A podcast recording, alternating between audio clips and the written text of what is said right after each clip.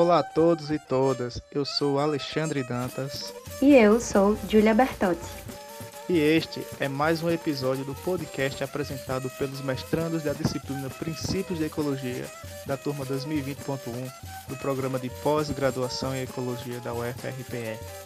E hoje vamos conhecer mais uma das leis que regem a ecologia de populações, a Lei de Lotka-Volterra.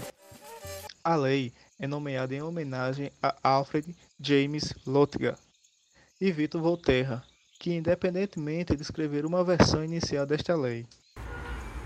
Segundo publicações de Berryman em 2002, a lei de Lotka-Volterra propõe que quando as populações estão envolvidas em feedback negativo com outras espécies ou até mesmo com componentes de seu ambiente, observa-se uma dinâmica oscilatória, e isso gera um tipo de regulação mútua das espécies, onde nenhuma das espécies é extinta.